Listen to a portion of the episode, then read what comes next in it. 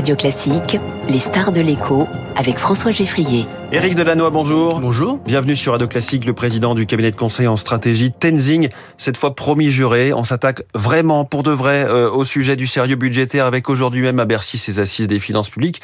Pourquoi faire? Pourquoi avoir besoin de ce nouveau format euh, de réunion pour euh, pour y arriver? C'est pas un format nouveau. Hein. On a on, on l'a vécu presque sous tous les quinquennats en fait, même depuis 1967, ça dure avec des grands moments comme 1989 avec la directive Rocard. Donc euh, ensuite il y a eu la Ensuite il y a eu la MAP, après il y a eu l'action publique. Maintenant il va y avoir les assises qui consistent à faire en sorte de trouver une dynamique pour essayer de de réduire les dépenses publiques. Mmh. Sauf que effectivement, l'idée même du mot assise laisse penser qu'éventuellement il y a, un, je sais pas quoi, un jury populaire qui est là, qu'on va prendre le temps.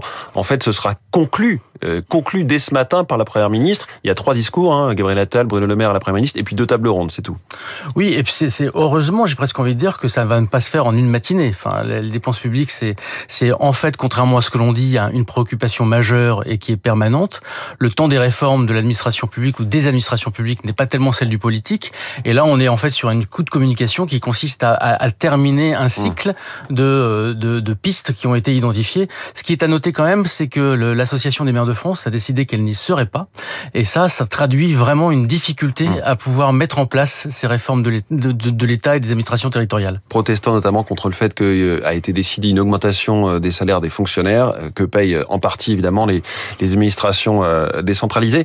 Alors c'est très compliqué. Moi, je suis perdu, Éric Delannoy. Je vous le dis euh, tout de go. Le gouvernement nous promet le sérieux budgétaire tout en annonçant des subventions à des usines ou des secteurs, des augmentations pour les fonctionnaires, euh, les profs, les infirmières, des baisses d'impôts pour les classes moyennes. Il rejette l'idée d'augmenter les impôts, euh, des ISF climatiques. Il refuse l'endettement pour financer la, la transition. Est-ce que ce gouvernement est crédible et sa trajectoire budgétaire lisible? Alors, il est crédible parce qu'il essaie d'associer en fait euh, une nécessaire, euh, un nécessaire meilleur fonctionnement de l'État avec un, un, une nécessaire rigueur, du budget. Je, vais en ajouter une couche sur les paradoxes qui, euh, qui sont en train de se mettre en place, qui est que potentiellement pour mieux, mieux économiser demain, il faut dépenser plus aujourd'hui. Aujourd'hui, le problème que l'on a, c'est que dans les dépenses publiques, seuls 6% des dépenses publiques concernent des dépenses d'investissement. Or, aujourd'hui, l'investissement d'aujourd'hui, ça va être les, les économies de demain. Et il se trouve que ce type de phénomène qui consiste à dire on va continuer à protéger les Français, et c'est bien là une dialectique qui est quand même dangereuse et qui conduit à une dérive systématique des dépenses publiques, elle doit amener également à, à, à investir, investir sur les, les, les, professeurs, investir sur la santé, pour faire en sorte que demain on fonctionne mieux. Ce qui manque aujourd'hui en France, c'est une vision des missions des services publics, c'est une priorisation des missions des services publics de manière à savoir où on doit mettre l'argent, parce qu'il faut continuer à mettre de l'argent, et où il faut se désengager.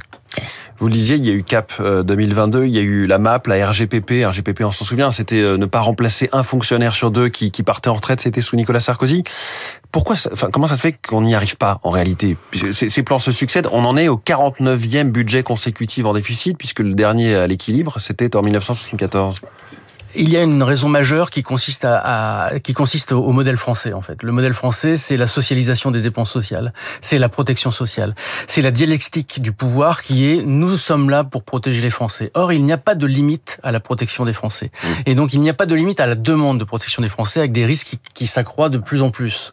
Donc si on ne priorise pas l'émission des services publics, si on ne cherche pas à, à, à redonner du sens au service public, qui consiste à dire notamment, est-ce que par exemple on doit aller vers une continuer à être sur une surbureaucratisation de la, de la de la fonction publique? Il faut savoir qu'aujourd'hui, par exemple, dans la dans la dans la fonction hospitalière, la fonction hospitalière, 30% des effectifs de la fonction hospitalière ne voient jamais un patient. Mmh.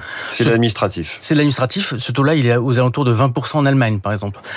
Euh, un hôpital doit répondre à 15 autorités de tutelle quand on regarde le, RSA ou France Travail, qui est une réforme qui est en train de se mettre en place, France Travail, le premier élément de la préfiguration de France Travail montre que les acteurs de l'emploi travaillent tous en silo ont des redondances d'activité, ne se parlent pas, et donc il y a des, des, des gabegies qui, qui, sont en train de se mettre en place. Mmh. Donc, enfin, il faut investir pour pouvoir développer les services de l'emploi si on prend France Travail, de manière à demain, par exemple sur le RSA, faire en sorte qu'il y ait des personnes qui reviennent sur l'emploi et qui baissent les allocations et fassent en sorte ensuite que après avoir investi, on va économiser sur les, les allocations de, de, du RSA, ne serait-ce que ça. Et ce schéma-là, on le retrouve dans énormément de principes qui consistent à dire regardons l'organisation de l'État, regardons comment il fonctionne pour mieux faire en sorte qu'il fonctionne. Or, les marges de manœuvre sont très faibles. Elles sont très faibles parce que plus de 50% de la dépense publique, ce sont de la redistribution des prestations mmh. sociales.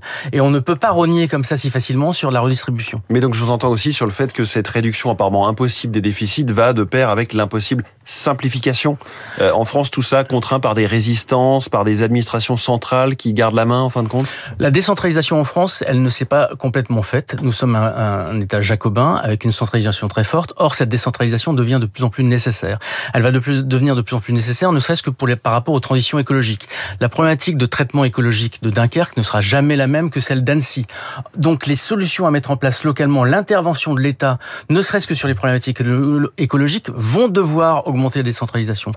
Or, la centralisation veut dire surbureaucratisation, veut dire imposer des normes et veut dire ne pas donner la main et la mmh. capacité d'action aux, aux, administrations locales, qui ont vu leurs effectifs augmenter, mais avec un empilement de couches et non pas un remplacement de responsabilités.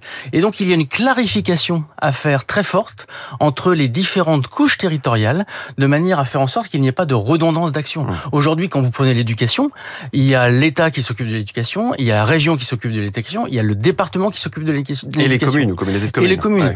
On pourrait multiplié à l'infini. Moi, j'avais pris un exemple intéressant Les sur oui. oui. ou bien des établissements publics. Euh, alors, je, je n'ai rien contre le Marais Poitevin, hein, mais l'établissement public du Marais Poitevin, par exemple, créé en 2010 les tâches redondantes de cet établissement public-là, qui sont là pour faire la promotion du Marais Poitevin, il y a d'autres entités locales qui s'en occupent. Vous avez le conservatoire de l'espace territorial et, des rivages lacustres. Vous avez les départements des territoires des Deux-Sèvres, des Charentes-Maritimes et de la Vendée. Vous avez les directions régionales de l'environnement, de l'aménagement et du logement. Et vous avez l'agence de l'eau Loire-Bretagne. Donc sept organismes. Sept organismes pour une seule mission. Nous n'avons pas une clarification des tâches au niveau local. Dernière chose, est-ce qu'on se ment quand on à nous-mêmes en quelque sorte on se, voile les yeux quand on, parle en, en, pourcentage du PIB quand on se dit qu'on est à 4,7% de déficit. Est-ce qu'il faudrait pas se dire tout simplement qu'on dépense 50% de plus que ce qu'on a comme recette hein c'est les chiffres 2023 480 milliards de dépenses 320 milliards de recettes. Il faudrait certainement surtout euh, arrêter de parler en logique budgétaire. Ce qui fait mal